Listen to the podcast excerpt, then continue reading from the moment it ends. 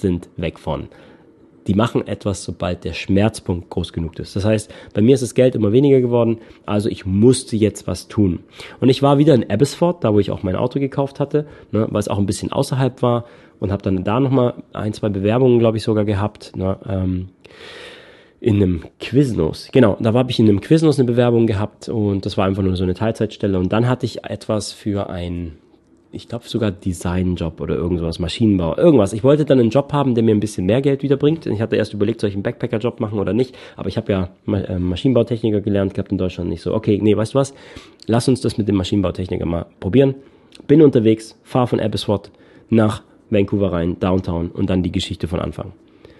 Motor fängt an, Explosionen zu haben und dann nimmst du das Ganze natürlich nicht so easy, weil du hast nur noch 150 Euro auf deinem Konto und dein Auto macht solche komischen Geräusche. Ich hatte das Geld nicht, um, um äh, das reparieren zu lassen. Und ich musste mir also überlegen, was ist da los. So, dann war ich da an der Granville Street. Oh, wie hieß denn die Straße? Ah, da merkt man, dass ich diese Geschichte vielleicht schon früher hätte mal erzählen müssen. Ich habe die Straße vergessen. First Street und äh, Granville Street oder irgendwie sowas. Oder Grandview Street hieß die, nicht Granville. Granville ist direkt in Downtown. Who cares? Ähm, der Point ist der, ich bin dann dort, das ist so ein, ähm, also Glück im Unglück, das ist eine Tiefgarage. Dort gibt es ein Canadian Tire. Canadian Tire ist ein Laden, wo du ähm, Werkzeuge kaufen kannst, wo sowas wie eine Mischung aus Obi und allem möglichen für Autoteile, für Garten und Möbel und also lauter, lauter Zeugs. Und das war eigentlich praktisch, weil so konnte ich Ersatzteile kaufen. Die hatten auch einen Starbucks noch mit in dem Komplex und einen Supermarkt und es war nicht weit weg auch ein Walmart. Das heißt, ich konnte mir ähm, was zu essen kaufen. Und dann bin ich quasi tagsüber, weil es war nämlich schon Winter. Man muss wissen, in Vancouver, Vancouver wird auch gerne Raincouver genannt im Winter, weil es über die Wintermonate die ganze Zeit regnet. So, das heißt, das Auto, es hat geregnet, mein Auto kaputt, ich musste es irgendwie reparieren, habe das also reingeschoben tagsüber, weil nachts durfte ich da nicht mehr bleiben.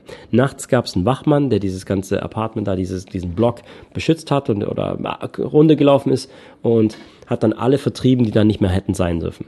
Das heißt, jeden Abend musste ich gucken, dass ich mein Auto wieder zusammengebastelt habe, weil ich habe nämlich Folgendes gemacht, dadurch, dass ich kein Geld hatte und das ist der springende Punkt, den ich hier ein bisschen erzählen möchte. Ähm, das war eine der Punkte meiner Geschichte, meiner Reise, die meine absoluten Tiefpunkte waren. Nicht, weil das Auto explodiert ist, sondern weil ich kein Geld mehr hatte. Und ich stand dort, um das ein bisschen schneller zu erzählen, eine ganze Woche. Eine ganze Woche bin ich jeden Morgen aufgestanden, habe das Auto von Hand reingeschoben, weil ich herausfinden wollte, was genau kaputt ist. Ich konnte mir es nicht mal leisten, das Auto reinzuschieben für eine Untersuchung. Und dann muss man folgendes, also da war eine Werkstatt. So, ich hätte also, wenn ich Geld gehabt hätte, ganz easy das in die Werkstatt bringen können, hätte Geld gezahlt und so weiter. Ich habe natürlich in der Werkstatt nachgefragt, was würde das denn kosten? Ich habe da äh, Zylinderkopffehlzündungen, also Zylinderfehlzündungen, genauso hieß es, Mail Function, ähm, Zylinder Mail, Mail Function. Jo, allein glaube ich 90 Dollar nur angucken, um ungefähr herauszufinden, was es ist. Die würden dann nichts anderes machen, wie das Lesegerät ranhängen, was ich ja schon gemacht habe, und ähm, gucken, was es ist. Und wenn sie ungefähr denken, was es sein könnte, würden sie versuchen, Ersatzteile auszutauschen. Aber niemand kann die garantieren. Und das ist was ganz Wichtiges, was ich in meiner Zeit mit Autos auch gelernt habe. Es ist immer ein Ausschlussverfahren. Manche Sachen, wenn der Automechaniker gut ist, kann er vielleicht einen, einen Riecher haben. Aber sag mal, so wie jetzt zum Beispiel das Problem, was ich hatte. Zylinder, Fehlzündungen. Da gibt es eine Menge Sachen, die das verursachen können. Das könnte die Elektronik sein, das könnten Sensoren sein, das könnte was mit der Benzinpumpe sein, das könnte was mit der Benzinzuleitung sein, das könnte direkt was mit dem Zylinder selber sein. Also du siehst schon, und das ist nur ein Teil davon, was ich gerade aufliste, es gibt also mehrere, mehrere Bauteile, die darin involviert sind, die das Ganze verursachen können. Und deswegen ist es auch, und das Respekt zu allen Automechanikern, ist es auch so, dass du kannst zwar Sachen auslesen, aber nicht alle Autos geben dir exakt die Details, die da wirklich auch kaputt sind. Du kriegst einen Indikator und dann musst du gucken, ob du das eben mal checken kannst. Und das Ding ist, oft muss man die Sachen erst ausbauen und testen, ein Ausschlussverfahren, ob das das Teil ist, was kaputt war oder nicht kaputt war. Das heißt, bei 90 Dollar wäre es nur ein kurzes drübergucken gewesen und dann auslesen und dann mir sagen, ja, es könnte das, das, das oder das sein. Und dann bestellen wir mal Bauteile, wir können das nehmen oder das nehmen oder das austauschen. Und oft machen sich die Autowerkstätten nämlich dann auch einfacher, wenn es irgendwie in, in ein Bauteil von mehreren Bauteilen sein könnte, dann bestellen Sie gleich das ganzen Satz und dann wird dir das in Rechnung gestellt und dann, ja. Das heißt, 90 Dollar wäre nicht die Reparatur gewesen, sondern 90 Dollar wäre nur das Angucken gewesen und dann wären wir, keine Ahnung, 200, 300 Dollar Reparaturen, vielleicht 400 Dollar Reparaturen dazu gekommen. Je komplexer es halt ist, wenn der Automechaniker genauso Probleme gehabt hätte wie ich, will ich jetzt mal denen zu guten schreiben, der hätte es vielleicht gleich gefunden. Das heißt, ich hätte vielleicht innerhalb von ein, zwei Tagen äh, reparieren können. Aber ich hatte das Geld ja gar nicht. Also ich hatte das Geld ja nicht. Also 90 Dollar zahlen, um mir dann gesagt zu bekommen, dass sie nicht genau wissen, was sie austauschen müssen und auf, auf gut los dann äh, bestellen. Also war ich vor der Wahl gesetzt, was mache ich? Ich habe noch 150 Dollar. Äh, das muss ja auch noch reichen, damit ich irgendwie Essen kaufen kann. Und also ich war wirklich, ich war an einem Punkt und ich muss auch zugeben, ich war zu stolz, weil es ja meine Reise war, auch irgendwie jetzt groß zu fragen. Zum Beispiel meine Eltern haben es ja mitbekommen, äh, zu fragen nach Geld und so weiter. Und das ist vielleicht auch so eine Sache, unser Stolz kann uns dann auch im Weg stehen. Ähm, fast forward, Gott sei Dank, zu dem Zeitpunkt, meine Eltern haben natürlich dann mitbekommen, dass ich jeden Tag am Reparieren war und äh, yo, dass ich da also jeden Tag Auto wieder reingeschoben, angefangen Sachen auszubauen und äh, versuchen zu testen. Und ich habe nichts anderes gemacht. Ich habe Ausschlussverfahren gemacht, habe jeden Morgen mir im Starbucks ne, Kaffee geholt und dann habe ich irgendwie zwei Stunden lang im Internet mit, mit YouTube und Dokumenten, habe dann äh, die verschiedenen ähm, Baupläne von meinem Fahrzeug rausgesucht, geguckt, was man machen kann und habe mir jeden Tag eine Aufgabeliste geschrieben. Heute teste ich das, heute teste ich das, heute teste ich das. Und wollte herausfinden, woran es liegt, damit ich, wenn ich nämlich dann weiß, es ist das Bauteil, eventuell von meinem Geld kann ich mir es leisten, im Internet das Bauteil zu bestellen und dann selber einzubauen und dann funktioniert das Auto wieder. Weil nichts anderes habe ich auch die Wochen oder die Monate davor gemacht. Jedes Mal habe ich versucht, selber was zu reparieren. Und äh, das war aber der, wie soll ich denn sagen, eine der krassesten ähm, das war eine der krassesten Wochen, die ich je hatte, weil ich dort jede Woche eben, also jeden Tag in der Garage da war und das abends rausschieben durfte. Bin mit meinen verschmierten Sachen, ich hatte nicht mal eine Dusche in der Zeit, bin mit meinen verschmierten Sachen dann wieder ins Auto reingestiegen. Und was mir da aufgefallen ist, vielleicht auch so als Erkenntnis noch was Interessantes, je schmutziger du wirst und je dreckiger du aussiehst, umso weniger helfen dir die Menschen. Ich habe am Anfang noch gemerkt, so die ersten zwei Tage, haben mich die Menschen direkt in dieser Garage, an diesem, also wie so eine Tiefgarage, so, wie sagt man so, ja, haben sie mich angesprochen hey, kann man dich, kann man dir helfen, unterstützen? Ich so, ja, ich bin gerade da dabei, also groß helfen nicht, paar mir eine Nummer geben, alles klar, voll cool. Eine Nacht kam mal auch so ein Typ vorbei mit dem Tuning, der hat mir dann so ein Lesegerät gebracht, wo ich nämlich nicht hatte und der hat mir genau das bestätigt. Ich habe nämlich über Unwegen, ist vielleicht gar nicht interessant für dich, aber das sind so Highlights, die ich für mich rausgefunden habe. Ich habe dann rausgefunden, dass man sich die Error Codes in diesem Auto auch anzeigen lassen kann über das Blinken des Lenkrads und der, der Anzeige. Das heißt, bestimmte Blinkfrequenzen sagen dann Worte aus und die sagen dir dann genau, was der Errorcode ist. Und so habe ich mir dann aufgeschrieben, ah, das ist der Errorcode. Aber dann, dann wollte ich natürlich sicherstellen, weil oft hieß es auch in Foren, naja, manchmal, wenn man dann doch das Lesegerät nimmt und das Auto ausliest, gibt es noch mal ein paar mehr Informationen. Und dann wollte ich einfach sicherstellen, habe ich die richtigen, Error, also die Fehlercode oder gibt es da noch mehr? Dann kam er mit seinem äh, Lesegerät, hat das rangehängt, haben wir das ausgelesen und es waren genau die Fehlercodes, die ich auch hatte. Also war mein Wissensstand okay, aber es war immer gut Backup, ne? redundant, nochmal checken. Äh, ja, wo, wo ich gerade stehen geblieben bin.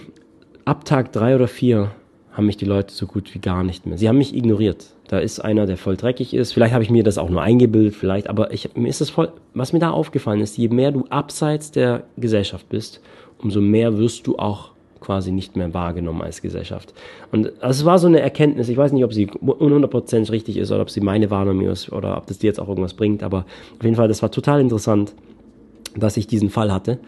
Ähm, also wie gesagt, ich habe eine Woche da weiter experimentiert, rumgemacht, jeden Tag und ich habe eine Menge über Autos gelernt in dieser einen Woche, um jetzt mal so die positiven Sachen zu nennen. Ich habe ja jeden Tag das Ausschlussverfahren gemacht. Also ich habe am Anfang Elektronikbauteile, Sensoren, PCM ausgebaut. Dann habe ich die Zylinder, ähm, nicht Zylinder, wie heißt ähm, die Zündkerzen getestet, dann habe ich die Zündcoil, also das ist das, wo dann äh, die Magnetspulen und so weiter, die getestet, das ausgetestet. Dann habe ich mir irgendwann die komplette Benzinleitung ausgetestet. Dann bin ich über Benzinzuführung und ähm, Abführung gestoßen, habe dann festgestellt, wow, europäische Fahrzeuge und amerikanische Fahrzeuge haben in diesem Punkt einen komplett anderen Bauansatz. Die meisten europäischen Fahrzeuge haben die Rückführung des Benzins innerhalb des die Rückführung und den Rückführsensor, den haben die direkt im Motorraum. Während zum Beispiel der Dodge Grand Caravan hatte die Rückführung ähm, im Benzin, also im Tank und an der Benzinpumpe drin. Deswegen war die Benzinpumpe recht groß. So, jetzt muss man Folgendes wissen. Ich hatte ja in Grand Canyon am Nordrim Probleme mit der Benzinpumpe und habe die auch damals versucht irgendwie selber zu reparieren und habe das dann nicht geschafft. Nee, wollte es, aber wegen Zeitgründen habe ich es nicht geschafft. Also haben wir uns entschieden, in KNAP äh, das dann machen zu lassen. Also auf jeden Fall mit der Benzinpumpe war es so, dass ich damals gedacht habe, also die Benzinpumpe kann es ja nicht sein, weil die doch gerade erst komplett ausgetauscht wurde und eine neue Benzin Benzinpumpe gekauft wurde. Vor allem für den doppelten Preis. Deswegen habe ich vor uns auch KNAP so erwähnt, weil KNAP hat eine Autowerkstatt äh, oder zwei Autowerkstätten. Du bist darauf angewiesen, dass die genau das machen, was sie wollen. Und alle Preise, zuerst wollte ich den Radiator tauschen, also vor der Geschichte mit dem Wasserpumpe hätte ich den Radiator, das ist äh, der Kühler den Kühler ausgetauscht, den wollte ich dann selber austauschen, weil das viel zu teuer war, was die wollten. Das heißt, dann habe ich das Auto zurückgebracht äh, in die Ortschaft davor vor KNAP, habe dort selber dann den Radiator bestellt und habe ihn selber eingebaut, weil die den doppelten Preis haben wollten, was es normalerweise kostet. Nicht nur den Radiator, sondern auch mit Einbau. Ich habe geguckt, was andere Werkstätten verlangen und so weiter. Und dann, als das mit der Benzinpumpe war, war das Problem, dass ich nicht mehr rauskam. Das heißt, wir saßen in KNAP dann fest. Ich habe dann auch so Tricks probiert. Ne? Es gibt zum Beispiel, wenn du, wenn du deine Benzinpumpe im Tank sitzt, kannst du mit einem Hammer auf den Tank klopfen und dadurch die Benzinpumpe auch immer wieder anbekommen. So haben wir zum Beispiel, als wir die Probleme am Grand Canyon hatten, uns noch mal ein paar Meilen vorangebracht, weil dann immer so alle zwei, drei Meilen konnte ich noch mal fahren und dann mal abgestorben, weil nicht genügend Benzin nachkam. So, und so hätte ich mich vielleicht auch, na, ohne Zeitdruck hätte ich das vielleicht sogar gemacht und hätte mich wieder ins nächste Dorf gebracht. So, warum erzähle ich das Ganze? Äh, um das jetzt noch schneller zu erzählen. Also in der Woche habe ich mega viel gelernt. Ich habe zum Beispiel auch so Sachen so la MacGyver gelernt. Ich weiß heute, wie Relais wirklich funktionieren und wie man mit einem Auto im Prinzip auch ohne Schlüssel ein Auto starten kann, allein durch die Relaissteuerung für das Startmodul. Solche Sachen habe ich in meinem Auto ausprobiert. Das war einfach Highlights, das war mega cool. So.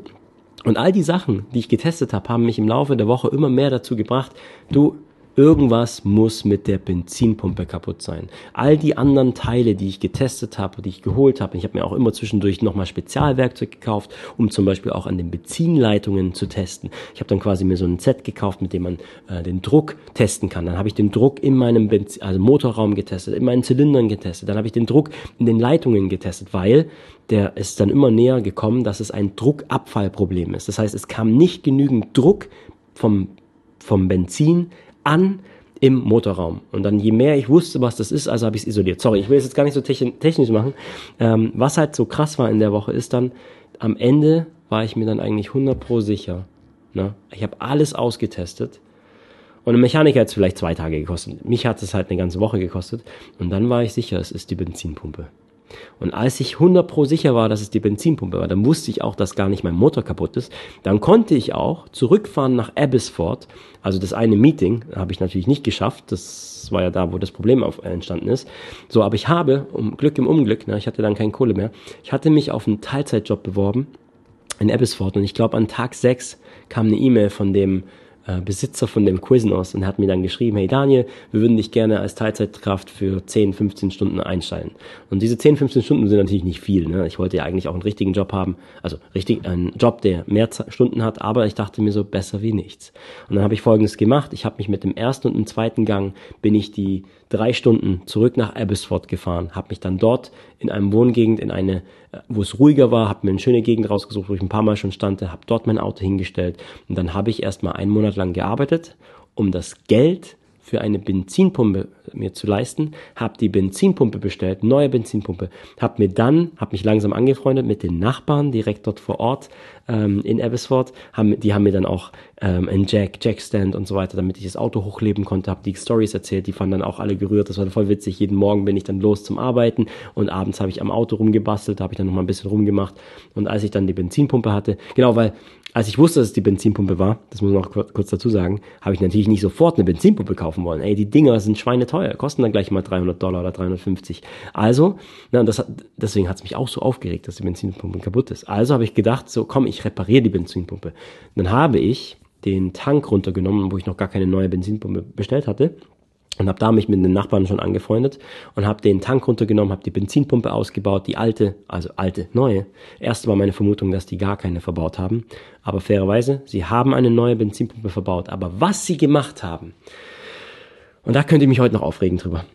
Also, der Tank ist riesig und um das, du musst dir das so vorstellen, der Tank ist ja unten am Fahrzeug befestigt. Und die Benzinpumpe, da kommst du nur ran, wenn du den Tank komplett runterhebst. Das heißt, du musst alle Seiten abschrauben, den Tank runterheben, der ja schwer ist, weil er voll mit Sprit ist, runterheben. Und dann hast du so ein riesen Modul, ne, was du quasi rausziehen kannst, das ist dann die Benzinpumpe. So, und die haben eine neue gemacht, aber was sie getan haben, um Zeit zu sparen, haben sie nur eine Seite des Tanks quasi so schräg abgeliftet. Und dann die neue Benzinpumpe reingedrückt und dabei haben sie einen der Kabel beschädigt. So, ich habe dann auch versucht, das noch zu reparieren, aber ich konnte es nicht mehr reparieren. Ich habe die Pumpe auseinandergenommen, habe es irgendwie ging nicht. Sie haben sie, also sie haben die dabei beschädigt. Wie habe ich es noch rausgefunden? Naja, die linke Seite, die ganzen Schrauben, waren nicht mehr verrostet, während die rechte Seite war komplett verrostet. Und ich hatte mir das vorher angeguckt, bevor wir in K-Nap waren, da war alles verrostet und danach nicht mehr geguckt. Und ja, anyway, long story short, nach dem Monat habe ich dann äh, das Geld zusammenbekommen für die Benzinpumpe, habe die neue Benzinpumpe bestellt, habe die bekommen, habe die von meinem Lohn zahlen können, habe die abgeholt, habe die eingebaut und mein Auto hat wieder funktioniert. Juhu! Ah, das war mein Tiefpunkt. Meine Eltern haben dann von sich aus dann einfach mir Geld überwiesen, dass ich genügend Geld hatte ähm, zum, zum Essen kaufen und so weiter. Ähm, viele haben mich danach auch gefragt, Daniel, wirst du jetzt Automechaniker oder nicht? Und jetzt ist vielleicht auch die Überlegung, Daniel, warum erzählst du das Ganze heute hier in diesem Business Podcast? Ich möchte Folgendes teilen aus dieser Woche. Wir alle gehen durch Phasen, die uns prägen. Wir alle werden, werden Sachen erleben, die uns schulen. Und ich bin natürlich jetzt kein Automechaniker geworden, aber na klar habe ich auch meine Skills natürlich verbessert. Ich kann Sachen heute ganz anders abschätzen. Aber ein was, was mich diese Woche gelehrt hat, ist mein Problem-Solving Muscle. Das heißt, dich an Sachen, an Probleme, auch wenn du nicht weißt, wie es geht, ranzusetzen, durchzuhalten, nicht aufzugeben und dich Stück für Stück entlang zu hangeln. Für mich war das der absolute Tiefpunkt. Warum? Weil ähm, es war zwar schön, dass meine Eltern mir Geld geschickt haben, aber ganz ehrlich, ich habe vor uns erzählt, dass ich aus Ego eigentlich kein Geld nehmen wollte. Ich habe mich entschieden, diese Weltreise zu machen. Ich habe mich entschieden, gegenüber all den Ängsten Deutschland zu verlassen und zu gehen und dann dazustehen, kein Geld mehr zu haben, war eine Summe all meiner Entscheidungen. Das heißt, es war für mich ein Riesenproblem, einzugestehen, dass ich Probleme hatte. Und das jetzt im Retroperspektiv also quasi zu betrachten, trotzdem bringt dir das viel. An deine Limits zu gehen, dich auszutesten, die Komfortzone zu verlassen. Und nichts anderes ist Business auch. Ich mache jetzt keine Autowerkstatt auf, aber ich gehe an Probleme, die jetzt bei uns im Business oder im alltäglichen Leben herankommen, anders um. Wo andere aufgeben oder dann weggehen, setze ich halt durch, beiße ich nochmal einen Tag mehr durch. Und es wird am Ende eine Lösung geben. Und du kannst bestimmen, ob du diese Lösung finden und sehen möchtest. Mehr möchte ich gar nicht teilen. Ich habe diese Episode ist sowieso schon viel zu lang. ich hoffe, es ist irgendwie interessant. Wenn dich das interessiert hat, wenn du mehr über meine Reise, meine Weltreise, meine Kanada-Zeit wissen möchtest, schreib mir doch gerne auf Instagram at xlima und ich würde einfach sagen, bis zur nächsten Woche. Mach's gut. Ich bin Daniel. Ciao.